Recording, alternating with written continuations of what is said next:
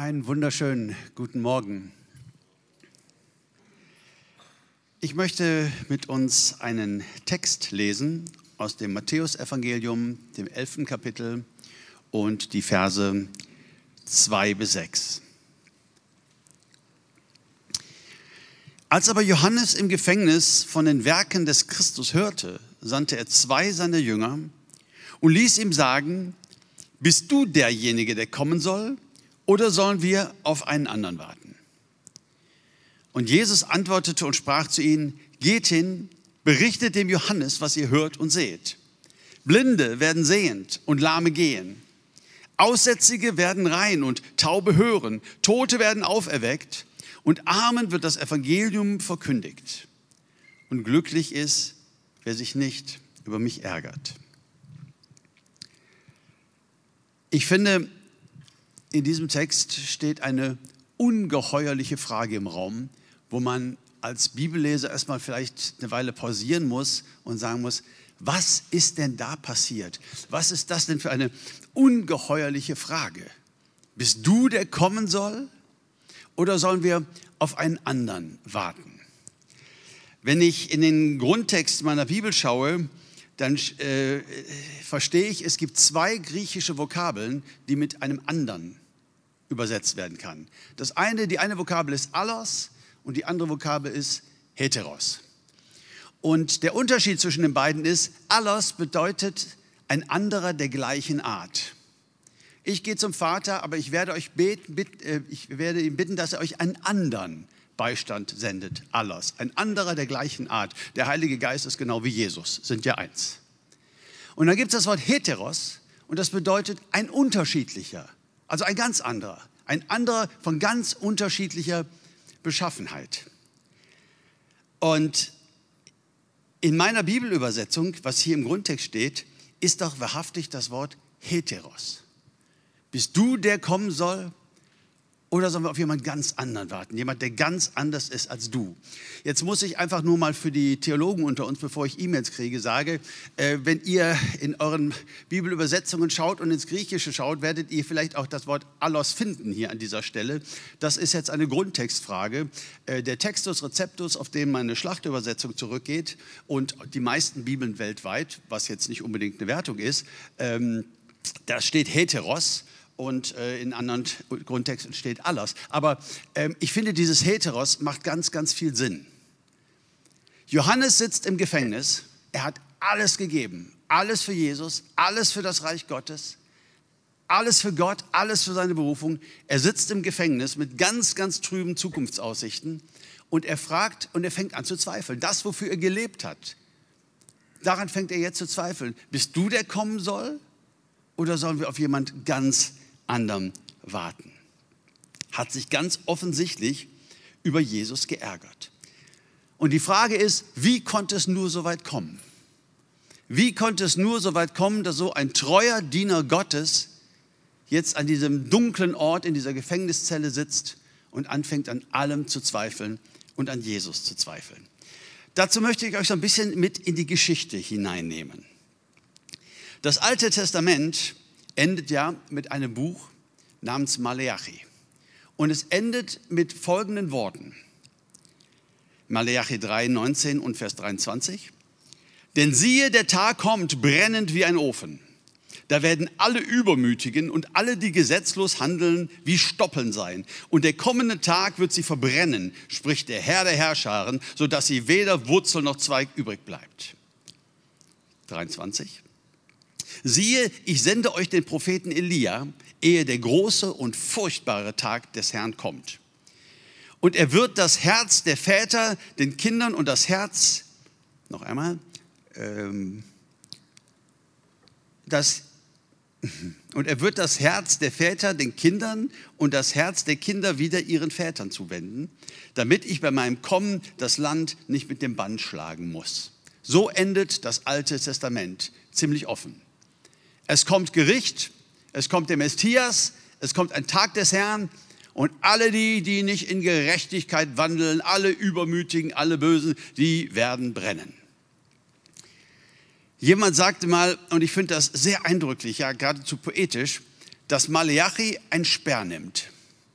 am Ende des Alten Testaments mit diesen Worten. Und er nimmt diesen Speer und er schleudert ihn in die Zukunft. Und dieser Speer ist 400 Jahre lang in der Luft und landet dann und bohrt sich vor die Füße eines Mannes namens Zacharias. Zacharias ist Priester, schon älter, hat keine Kinder, das hat die Ehe nie ergeben, hätten sich immer gewünscht, haben nicht bekommen. Und dem wird jetzt ein Kind verkündet von einem Engel, dass er einen Sohn haben wird, also ein wahres Wunder. Und in Lukas 1, Vers 17 sagt dann der, dem das ankündigt, über diesen kommenden Sohn, Johannes der Täufer, und er wird vor ihm hergehen. Gott wird vor ihm hergehen im Geist und in der, nein, Johannes wird vor dem Messias hergehen, im Geist und in der Kraft Elias. Um die Herzen der Väter umzuwenden zu den Kindern und die Ungehorsamen zur Gesinnung der Gerechten, um den Herrn ein zugerüstetes Volk zu bereiten. Also die, genau die gleichen Worte von Maleachi werden hier wieder aufgegriffen. 400 Jahre ist der Speer in der Luft und wir haben diese Zeit zwischen den Testamenten, und dann landet dieser Speer vor dem Priester Zacharias und jetzt geht's weiter. Jetzt ist die Erfüllung. Jetzt kommt dieser Elia vor dem fürchterlichen Tag des Herrn. Und genauso hat sich Johannes der Täufer verstanden, als jemand, der das Gericht verkündigt, als jemand, der die Sünde anklagt. Genauso hat er sich verstanden, er war der letzte große alttestamentliche Prophet, könnte man sagen. Und er war kompromisslos, er war radikal. Und so klang das dann. Mal ein bisschen Beispiel aus Matthäus 3 von Vers 7. Schlangenbrut. Nett. Wer hat euch eingeredet, ihr könntet dem zukünftigen Zorn entfliehen? So bringt nun Früchte, die der Buße würdig sind. Und denkt nicht bei euch selbst sagen zu können, wir haben Abraham zum Vater. Denn ich sage euch, Gott vermag dem Abraham aus diesen Steinen Kinder zu erwecken. Es ist aber auch schon die Axt an die Wurzel der Bäume gelegt. Jeder Baum, der keine gute Frucht brüht, wird abgehauen und ins Feuer geworfen. Kompromisslos, hart, ein Mann des Gesetzes, ein Mann der Gerechtigkeit, ein Mann ganz im Geiste Maleachis. Er sagt voraus, es kommt der Messias, ich bin sein Wegbereiter und es wird richtig heftig. Besser mal Buße tun, besser mal die Sünde lassen, besser mal dich zu Gott wenden. Was Johannes von den Pharisäern unterschied, die ja auch oft eine sehr, sehr harte Lehre vertraten und sehr für Gerechtigkeit und sehr penibel, ähm, ist, dass Johannes auch so lebte. Ja, Johannes war kein Heuchler. Haben wir keinerlei Anlass zu, aufgrund der Schriften, äh, das zu glauben. Er lebte in der Wüste, er fastete, äh, äh, trug ein, ein, ein ähm, Gewand aus Kamelhaar, genauso wie Elia. Also das sind ganz viele Symboliken aus dem Alten Testament und von den, von den Propheten. Er nährte sich von Heuschrecken. Ein Ausleger sagte mal, das war damals eine Pflanze, die dort wuchs. Ähm, ich hoffe, es war so. Ich würde es meinem Freund Johannes zumindest wünschen. Ja. Ähm, wie auch immer, man weiß es nicht genau. Aber er war ein Mann, der sehr, sehr hart war, ein Gerichtsprophet, aber der durchaus das lebte, was er predigte. Und als Jesus dann anfängt zu dienen, beweist sich Johannes nicht nur als harter Mann, sondern auch als ein sehr weicher Mann. Nämlich voller Demut tritt er zurück. Schaut mal hier, so heißt es in Johannes 3, Vers 26. Und sie kamen zu Johannes und sprachen zu ihm, Rabbi, der, welcher bei dir war, jenseits des Jordan, also Jesus, für den du Zeugnis abgelegt hast, siehe, der tauft und jedermann kommt zu ihm. Du gehst hier gerade pleite, Johannes. Deine Berufung erledigt sich hier gerade. Jetzt hast du den Mann da so gelobt und so tolle Sachen über den gesagt, jetzt rennen sie alle dahin. Und dein Einfluss nimmt ab. Vers 28. Johannes sagt, ihr selbst bezeugt mir, dass ich gesagt habe, nicht ich bin der Christus, sondern ich bin vor ihm hergesandt. Er muss wachsen, ich aber muss abnehmen. Er muss wachsen, ich aber muss abnehmen. Was für ein Mann. Was für ein ja, edler Charakter. Was für ein Mann der Demut, der hier zeigt, dass er auch nicht irgendwie eine fromm getarnte Karrieregeilheit lebt und irgendwie, ich bin hier das Maß aller Dinge und ich bin hier der coolste Prediger und guck mal hier, wie viele schon wieder meine Predigt angeklickt haben im Netz. Mensch, ich bin wirklich sondern ein Mann, der sagt, es geht gar nicht um mich, es geht um Jesus. Er muss wachsen, ich aber muss abnehmen. Also ich möchte heute Morgen jeden Hut ziehen, den ich nicht besitze, ähm, vor diesem Mann und vor seinem Charakter. Das finde ich ganz, ganz bärenstark. Davon möchte ich was lernen. Aber Johannes hatte natürlich auch eine Erwartung an Jesus. Und zwar geprägt durch seine Theologie und geprägt äh, durch Maleachi und andere, die ihn ja angekündigt hatten. Er hatte eine klare Erwartung an Jesus. Steht ja äh, vielleicht nochmal hier in Matthäus 3,12. Das sagt er über Jesus, über den Messias. Er hat die Wurfschaufel in seiner Hand und wird seine Tenne gründlich reinigen und seinen Weizen in die Scheune sammeln, die Spreu aber wird er verbrennen mit unauslöschlichem Feuer. Das war seine Erwartung an Jesus, dass Jesus sich nun genau da einreihen würde, so wie es ja auch vorausgesagt wurde von den Propheten, dass Jesus seine Tenne reinigen würde, dass er ganz klar Weizen und Spreu trennen würde, dass er durchgreifen würde, dass das Gericht Gottes kommen würde und wehe denen, die da nicht auf Kurs sind. Jetzt sitzt er im Gefängnis, traurig, entmutigt, mit keiner sehr guten Zukunftsprognose wird ja auch dann diese Ort nie wieder verlassen, wird ja dann hingerichtet werden. Und hört so von seinen Jüngern, die ihn wohl besuchen dürfen und von anderen, was so gequatscht wird über Jesus. Er hört so, dass die Leute zum Beispiel sagen in Matthäus 11, Johannes kam, fastete oft, trank keinen Wein. Toller Kerl. Da hieß es, der hat ja der ist ja von einem Dämon besessen. Nun ist der Menschensohn gekommen, isst und trinkt wie jeder andere. Und jetzt heißt es, er frisst und säuft.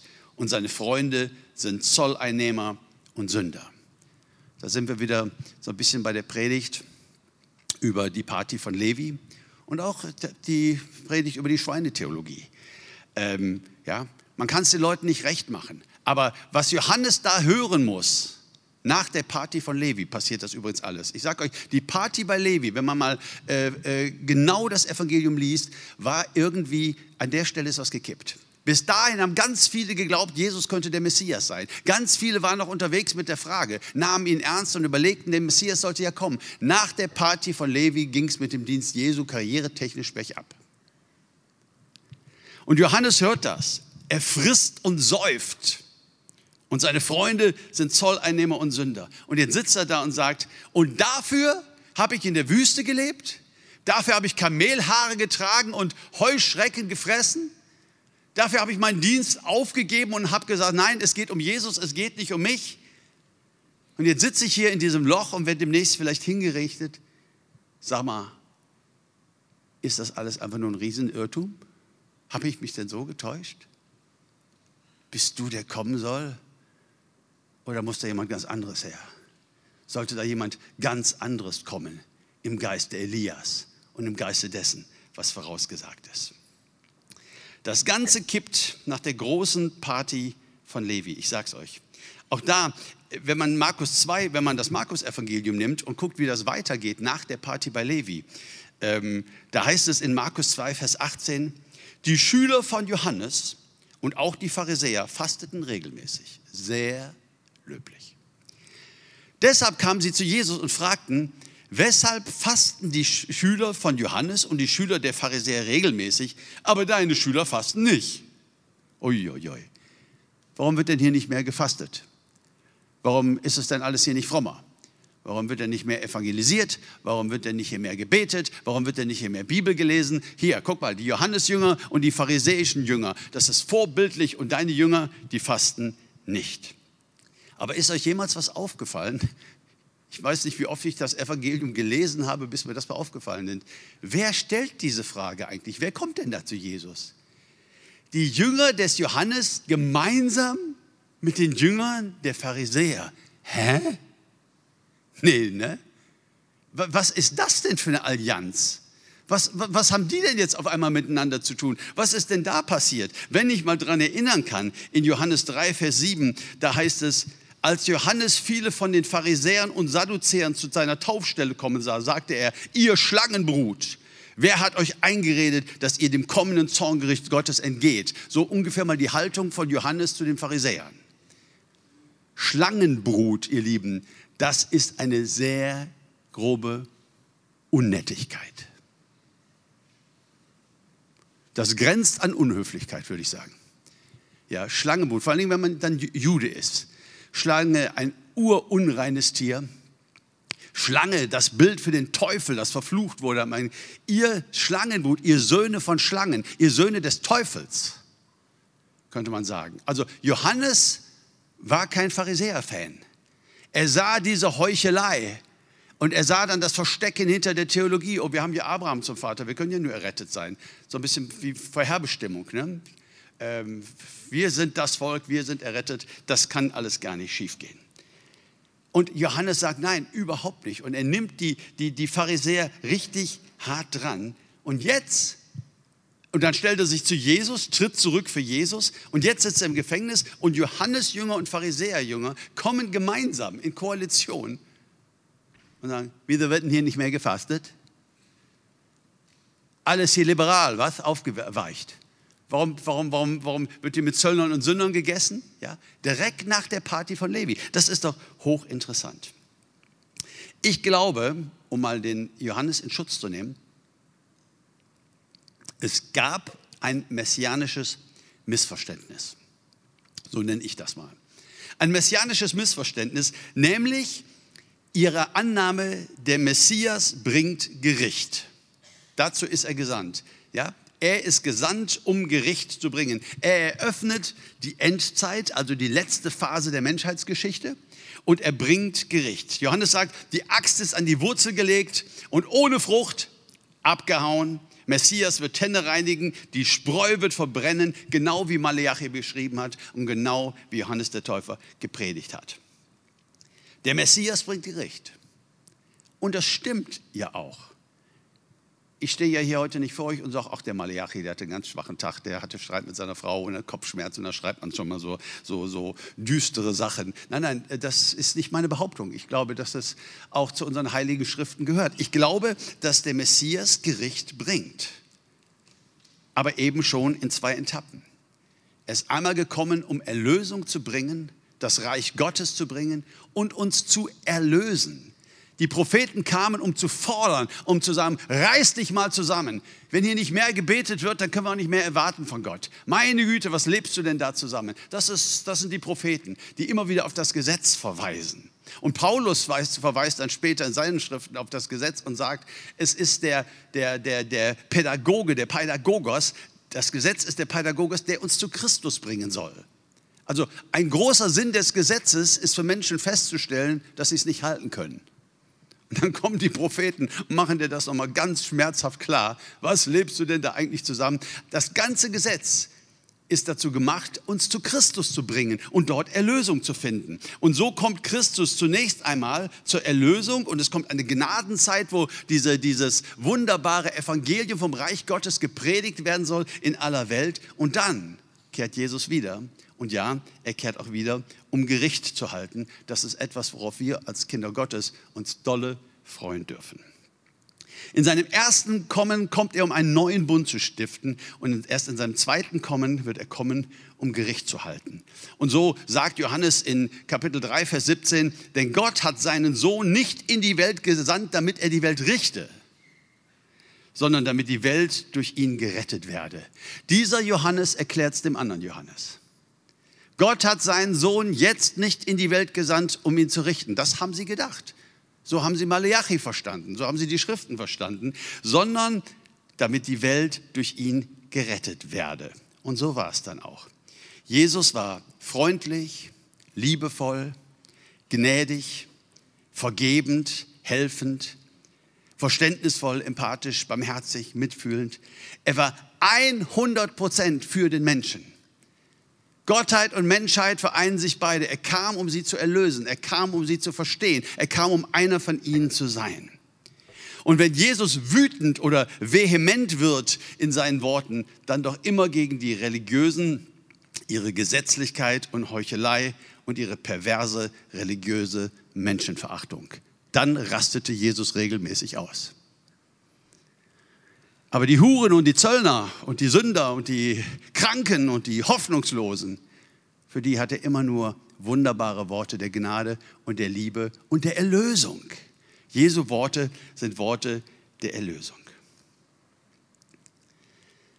Wie antwortet Jesus nun seinem Freund und seinem Cousin? Wahrscheinlich sein Cousin Johannes der Täufer. Also klar ist, dass sie verwandt waren. Äh, der Verwandtschaftsgrad ist nicht ganz klar, aber seit jeher geht man irgendwie davon aus, dass die beiden Cousins waren. Was, was, was für eine Antwort? Schauen wir uns die nochmal an. Eine klare Antwort Jesu. Matthäus 11 von Vers 4. Und Jesus antwortete und sprach zu ihnen, geht hin und berichtet dem Johannes, was ihr hört und seht. Blinde werden sehend und Lahme gehen, Aussätzige werden rein und Tote hören und Taube hören. Tote werden auferweckt Tauben werden auferweckt und Tote hören. Auch schön. Ja, reiß dich zusammen. So. Tote werden auferweckt und Armen wird das Evangelium verkündigt. Und glücklich ist, wer sich nicht über mich ärgert. Ich fasse die Antwort Jesu an seinen Freund mal so zusammen. Wem es um Menschen geht, der wird sich nicht über Jesus ärgern. Wer die Menschen liebt und wer voller Empathie und Menschenliebe ist, der wird sich nicht über Jesus ärgern, der gekommen ist, um Menschen zu erretten und sich über Menschen zu erbarmen. Den dient Jesus. Den Blinden, den Lahmen, den Aussätzigen, Arme, Kaputte, Gescheiterte, Leute, die es nicht hingekriegt haben, auch zum zehnten Mal nicht. Ja, für die ist Jesus gekommen und denen dient er. Das heißt, Johannes, du hast hier die Möglichkeit, dich zu entscheiden. Freude über die Erlösung von Menschen oder Ärgern darüber, dass Jesus mit Sündern isst und trinkt. Denn wie soll er, wir haben ja die Predigt von Levis Party vielleicht noch im Ohr, dass er gekommen ist für die Kranken und nicht für die Gerechten dass er gekommen ist, um keinen verloren gehen zu lassen. Wir haben seine Worte im Ohr, dass er, dass er die Herde zurücklässt, die vielen Schafe, um das, um das eine zu suchen. Dass er rausgehen würde, Menschen zu begegnen und Menschen gut zu tun. Und zwar zur Erlösung, Johannes. Das ist der Grund, warum ich gekommen bin. Geht und sagt dem Johannes, wie diese blinden Menschen anfangen wieder zu sehen, wie Taube wieder anfangen zu hören, wie Menschen einen neuen Sinn im Leben erhalten, wie Menschen wieder neu aufgebaut werden, eine neue Chance bekommen. Geh und sag ihnen, wie das Leben von Menschen verändert wird durch die Kraft der Erlösung und des Evangeliums. Um wem es um Menschen geht und nicht um Religion, der kann sich nicht über Jesus ärgern, sondern der wird sich freuen über Menschen, denen geholfen wird in der Kraft der Erlösung. Ich weiß, was die Angst des Johannes war und auch mancher meiner Geschwister bis zum heutigen Tag. Und ich sage auch nicht, dass sie völlig unberechtigt ist. Die große Angst ist, was wird denn jetzt aus den Werten? Die Werte. Ich meine, Uwe, willst du denn jetzt sagen, wir können jetzt alle so leben, wie wir wollen, alles egal? Äh, nein, habe ich auch, glaube ich, nicht gesagt. Aber diese, diese, diese Urangst in vor allen Dingen oft gläubigen oder religiösen Menschen, finde ich doch sehr, sehr interessant, dieser, dieser Reflex. Boah, wenn, wenn, wenn wir das jetzt zulassen, dann kommt der Dammbruch, dann, dann macht hier jeder nur noch, was er will. Dann, hallo, wir sind alles Erlöste unseres Herrn, äh, wir sind mit ihm unterwegs, wir wollen ihm gefallen. Äh, könnte es sein, dass du gerne ganz andere Dinge machen würdest? Und dass du dich irgendwie dann doch geschützt fühlst äh, durch diese Dinge. Kann das sein, dass du hier projizierst? Was wird aus den Werten. Nun, ich sage, Jesus weicht die Gebote Gottes niemals auf. Das macht er sehr, sehr klar. Niemals hat er gesagt, Mose hat einen schwachen Tag oder sonst irgendetwas. Äh, Jesus steht zum alten Bund und zum alten Testament. Daran gibt es überhaupt keinen Zweifel. Aber er setzt den Menschen in seiner Bedeutung über die Gebote. Die Gebote sind nicht Gott. Gott ist Gott. Die Gebote sagen, du sollst nicht lügen und es ist gut, dass sie das sagen. Es ist ein guter Kompass, der uns zeigt, wo Norden ist. Und trotzdem, wenn ich so dran denke an die Geschichte von Corrie ten Boom oder andere Sachen im Dritten Reich, wer Juden versteckt hat, der hat halt das Gesetz gebrochen. Und wer gesagt hat, ich weiß nicht, wo sie versteckt sind, der hat halt gelogen und alles richtig gemacht. Die Bibel ist nicht mein Gott, sie ist nicht mein Papierpapst. Jesus ist gekommen zur Erlösung. Freunde. Er ist gekommen zur Erlösung, zur Zurechtbringung. und nicht das wieder mal prophetisch einzufordern, was viele vor ihm taten. Und wenn wir uns die Geschichte des Volkes Gottes ansehen im Alten Testament, ist ja nicht so, als hätte das viel Frucht gebracht. Babylonische Gefangenschaft und ihr wisst das, und anderen Göttern nachgejagt. Und, und ne, ist ja nicht so, als, als all das führt menschheitsgeschichtlich an einen Punkt, nämlich dem Kommen Jesu. Und jetzt soll das, das, das, das, Gesetz und unser Scheitern uns zu ihm führen, damit wir durch ihn Erlösung erfahren. Er setzt den Menschen in seiner Bedeutung über die Gebote.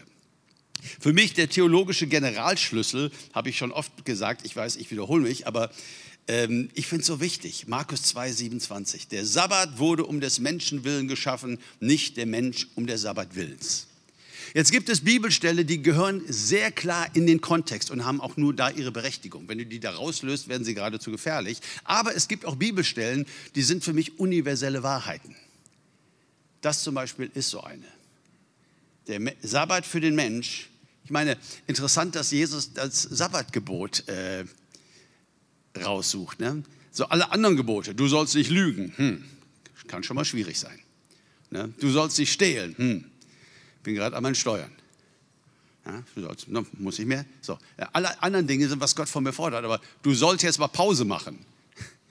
Dass Jesus ausgerechnet von zehn dieses eine raussucht, ja, weil, weil es wirklich den Charakter Gottes zeigt. Es ist nicht anders als die anderen zehn. Nur für uns ist es besser zu verstehen, Gott ist für uns. Diese Gebote sind für uns. Die wollen uns segnen.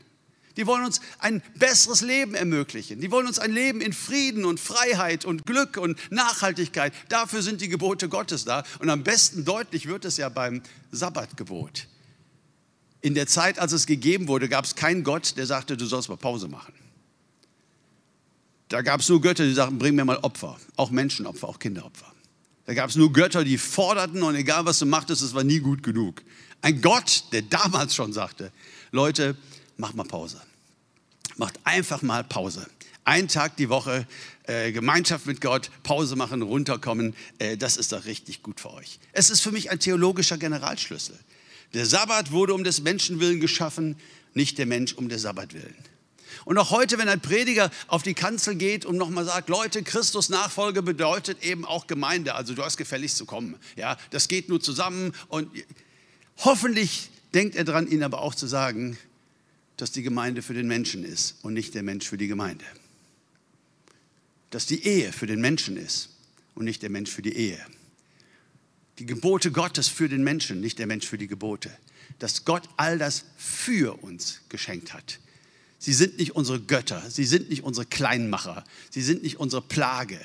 Sie sind etwas, was sich total positiv auswirken soll auf unserem Leben. Vor zwei, drei Predigten habe ich ja auch mal Johannes 8 gestreift, als es um die Schweinetheologie ging. Und habe davon gesprochen, wie diese Frau, die auf frischer Tat bei Ehebruch ertappt wurde, ähm, zu Jesus gebracht wird und Jesus sagt, ich, äh, ich äh, verurteile dich nicht und er bringt die anderen dazu, äh, sie auch nicht zu verurteilen. Die Steine fallen, sie geht heim, super. Nach so einer Predigt bekomme ich normalerweise von besorgten Menschen ein E-Mail. Diesmal nicht, ich habe mich gefreut. Weil, äh, und der, der Inhalt des E-Mails, also ich, ich, kann, ihn, ich kann, kann die fast selber schreiben, ist dann immer der, ähm, lieber Bruder Schäfer, äh, das ist ja alles schön und gut und alles soweit richtig, was du gesagt hast. Aber Jesus steht auch für die Gebote Gottes. Was du nicht gesagt hast, ist, dass er am Ende sagt, jetzt geh und sündige nicht mehr. Stimmt, habe ich nicht. Aber wisst ihr warum? Weil ich diesen Satz, jesuanisch gesehen, völlig anders verstehe. Ist Jesus wirklich gekommen, um zu sagen, jetzt geh und sündige nicht mehr? Also dafür hatte ich schon eine Oma.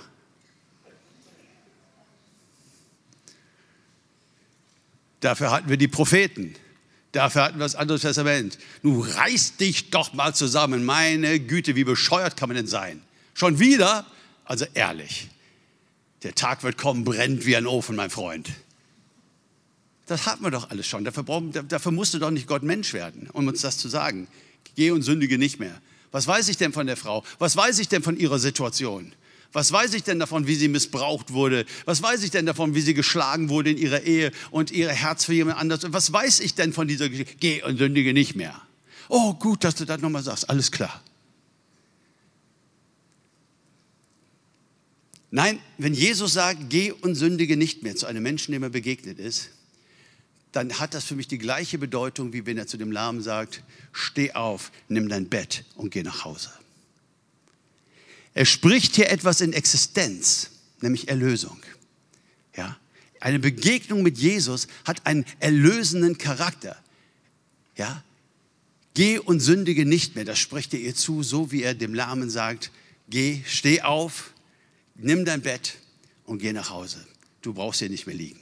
Das ist die Kraft der Erlösung. Dafür ist Jesus gekommen. Jesus lädt seinen Freund Johannes ein und sagt zu ihm, hey Johnny, versteh doch bitte, wem es um die Menschen geht, der muss sich nicht ärgern über mich. Hör, was deine Jünger dir jetzt erzählen. Die Lahmen gehen, die Blinden sehen, äh, Menschen wird geholfen. Der Erlöser ist da. Geh und sag dem Johannes das. Und sag ihm, glücklich ist, wer sich nicht über mich ärgert, weil er damit doch nur nachweist, dass es ihm auch um die Menschen geht. Auch um sich selber. Geh und sag's ihm. Vielleicht bist du heute Morgen hier und kannst dich mit dem Johannes sehr identifizieren und bist auch jemand, der manches Mal zum Mahnen neigt. Und ich will auch gar nicht sagen, dass wir solche Stimmen nicht auch brauchen. Das gehört schon alles auch irgendwie zusammen. Möge es im Neuen Testament auch neutestamentlich betont sein und von der Gnade und der Erlösung her. Aber der schon mal sagt, wir müssen mal über Ethik nachdenken. Wir müssen mal über den Umgang miteinander nachdenken. Wir müssen mal über das hinterm Rückengerede nachdenken. Ja, das müssen wir wirklich. Also das, ich blende diese Themen ja gar nicht aus. Ich blende diese Themen ja gar nicht aus. Ähm, aber vielleicht trifft es das ja heute auch und Vielleicht bist du ja auch manchmal so hart mit deinen Geschwistern und ärgerst dich, weil du dich letztendlich auch über dich ärgerst. Weil auch anklagende und harte Botschaften dich immer besonders erfreuen, weil du irgendwie selbst in so einer Schweinetheologie verstrickt bist. Weil du es dir so vorgenommen hattest, von gewissen Internetseiten fernzubleiben und diese Woche, da gab es diesen einen Abend, ja, du hast auch mehr getrunken, als du selber denkst, dass du solltest. Keine Gesetzlichkeit, mehr als du selber denkst, dass du solltest. Und irgendwie warst du so leer und ja, da ist es wieder passiert, das, was du dir so vorgenommen hattest. Oder das Reden hinterm Rücken negativ über andere Menschen, weil dein eigenes Selbstwertgefühl so schmerzt. Und, und deswegen musst du immer mal wieder bei gewissen Leuten immer mal wieder zumindest skeptisch gucken oder zumindest vielleicht schaffst du es auch, hast es wieder nicht geschafft, die Klappe zu halten und hast hinterm Rücken von jemand anderem ganz, ganz doof gesprochen und du ärgerst dich eigentlich über dich selbst. Und all diese Härte, die du für andere forderst, tust du dir vielleicht auch selber an. Und heute Morgen ist Jesus Christus, unser auferstandener Herr, in unserer Mitte, um dir zu begegnen.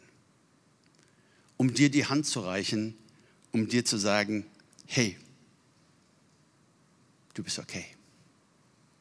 Ich liebe dich. Ja, dich, dich, dich. Also dich. Wenn einer sagt, ich liebe dich, aber dein Gesicht finde ich doof, der liebt dich nicht.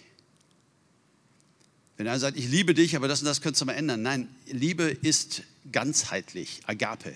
Die Liebe Gottes ist ganzheitlich. Und Jesus Christus steht heute vor dir und sagt, auch der, der du vielleicht enttäuscht von dir selber bist und so hart zu dir selber, lass uns reden. Komm in meine Arme. Ich habe Vergebung für dich. Ich habe Erlösung für dich. Ich interessiere mich für dein ganzes Leben. Du brauchst auch nichts ausblenden. Du brauchst dein Leben auch nicht zu trennen in meine Religion und Christus nachfolgen und das und das andere, ja, äh, das möglichst weit aus. Nein, das gehört alles zusammen.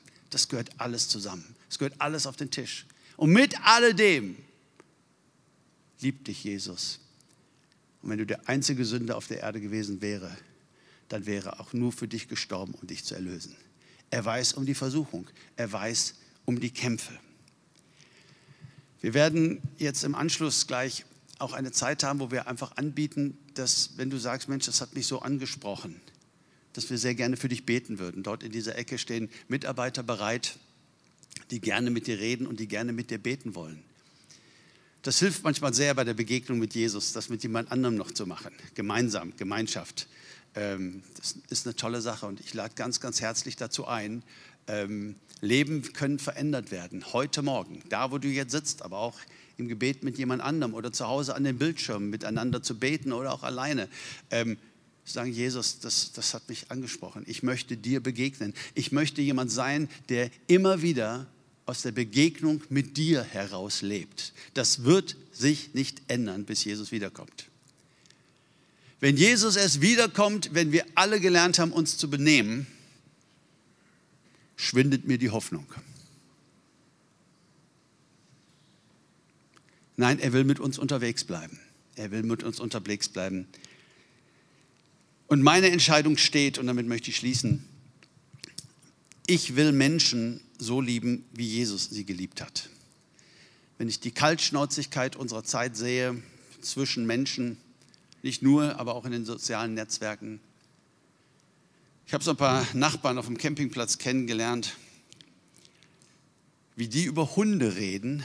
Die, die haben einen und ach, von morgens bis abends und, ähm, und gehen auf Messen und gucken sich Bilder an. Oh, ist der süß und da guck mal hier. Und, die, und wenn sie über Menschen reden, wird es meistens ein ganz, ganz anderer Ton. Das macht mich so traurig. So sind wir nicht gemeint. So sind wir nicht gemacht geschaffen im Ebenbild Gottes, wo doch selbst der Schlimmste unter uns immerhin noch eine Ruine der Herrlichkeit Gottes ist. Nein, wir sind dazu gemacht, Menschenliebhaber zu sein, Menschen zu lieben, jeden zu lieben und anzunehmen. Und ich weiß um die Kämpfe und ich weiß, es ist manchmal nicht leicht und das Zwischenmenschliche und glaub mir, ich weiß Bescheid. Und doch steht auch diese Entscheidung heute, die ich mit Jesus auch neu festmachen will und vielleicht möchtest du das ja auch ich möchte ein Menschenliebhaber sein. Das soll man einmal über mich gesagt haben. Jemand, der Menschen liebt und ein Herz für alle Menschen hat. So meine ich, meinen Herrn Jesus Christus verstanden zu haben. Amen. Wenn ihr mögt, dürft ihr gerne mit mir aufstehen. Ich würde noch mit uns beten wollen. Herr Jesus Christus, das Wunder deiner Menschwerdung, das feiern wir jeden Tag unseres Lebens und nicht nur zu Weihnachten. Dass du herabgestiegen bist, dass du verstehen wolltest, dass du dich ausgeliefert hast, dem Menschsein ausgeliefert hast. Halbgötter hatten wir auch vorher schon im Griechischen und in anderen Mythologien, aber ein Gott, der ganz Mensch geworden ist, das hat es noch nie gegeben. Herr Jesus, und wir kommen heute Morgen, jeder Einzelne, mit unserer Schwäche, mit unserer Sünde, mit dem Ärgern über uns selbst, aber auch dem Ärgern über andere und das Forderungen stellen. Und ich bitte dich, Herr Jesus Christus, offenbare dich uns immer wieder neu, auch heute Morgen, als der Erlöser in unserer Mitte. Als der Freudeschenker, als der Wohltuer, als der beste Freund als der, der es gut mit uns meint. Ich bitte dich, komm, Heiliger Geist, und berühre unsere Herzen heute Morgen und lass dein Wort reichlich Frucht bringen.